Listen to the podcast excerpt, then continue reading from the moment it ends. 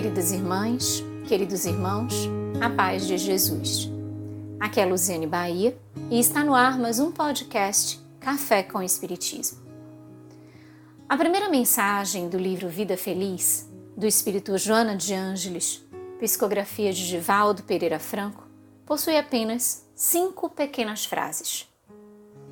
E isso é muito curioso, porque a benfeitora faz uso destas singelezas para nos chamar a atenção acerca da importância da vida e da forma como temos de nos direcionar diante dela. Diz Joana no primeiro parágrafo: Saúda o teu dia com a oração de reconhecimento.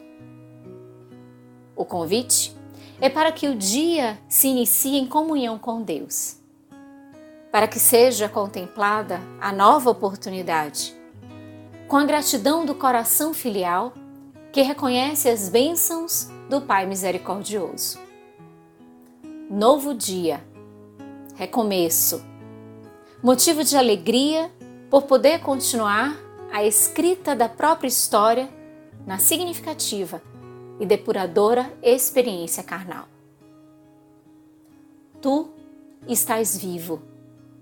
Está escrito no segundo parágrafo é a percepção da encarnação e da sua importância. Por mais que saibamos que somos imortais, conduzirmos um corpo físico, instrumentalizando para o nosso crescimento e aperfeiçoamento, é dádiva divina, a qual temos de valorar e reconhecer a sua grandiosidade. Qualquer que seja a forma que o corpo se apresente, com as características que abarque com as condições ou limites que imponha, temos a certeza da sua perfeição. É o corpo perfeito, do jeitinho que é, para o que se nos faz necessário, rumo ao amadurecimento espiritual.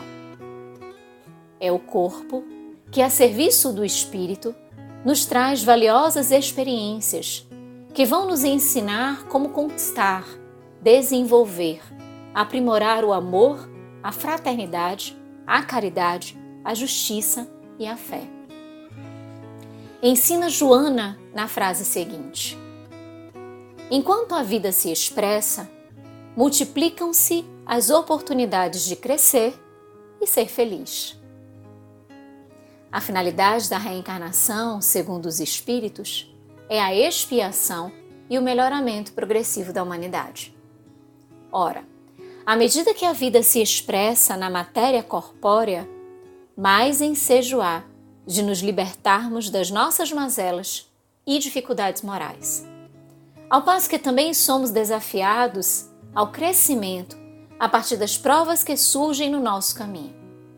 Portanto, multiplicam-se sim as possibilidades de crescimento e de conquista da felicidade. A quarta frase é: Cada dia é uma benção nova que Deus te concede, dando-te prova de amor. O seu amor é constante e não cessa jamais.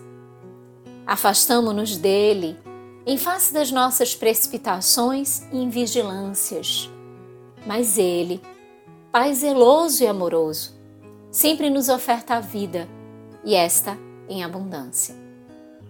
A cada dia que se inicia, tudo parece ocorrer para resultar nos nossos êxitos e vitórias. Ainda que assim não percebamos e nem mesmo notemos diante das situações. Mas sempre Deus, através da sua providência, vi viabiliza os mecanismos eficazes para nossa própria felicidade. Por fim, Joana traz em seu último parágrafo de uma mensagem tão diminuta, mas tão expressiva. Acompanha a sucessão das horas, cultivando otimismo e bem-estar. Diante de tantas bênçãos, o que nos cabe fazer? Pensarmos, falarmos e agirmos positivamente. Ou seja, vibrarmos no diapasão da vida a fim de sintonizarmos com estas benesses de Deus, onde tudo é construção do bem e para o amor. Cultivarmos o bem-estar, da harmonia, da tranquilidade e da paz, buscando sempre o ensinamento que podemos auferir das experiências. Procurando enxergar o lado bom e incorruptível das pessoas. Perceber o que Deus nos ensina a cada dia diante das inúmeras e sucessivas oportunidades que nos concede para uma vida feliz.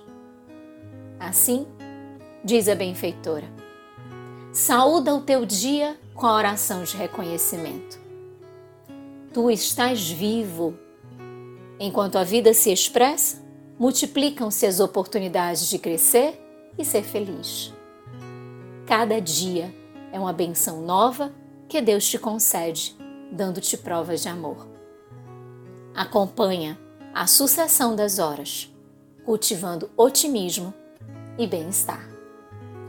Com gratidão imensa no coração, um grande abraço e até o próximo podcast Café com Espiritismo.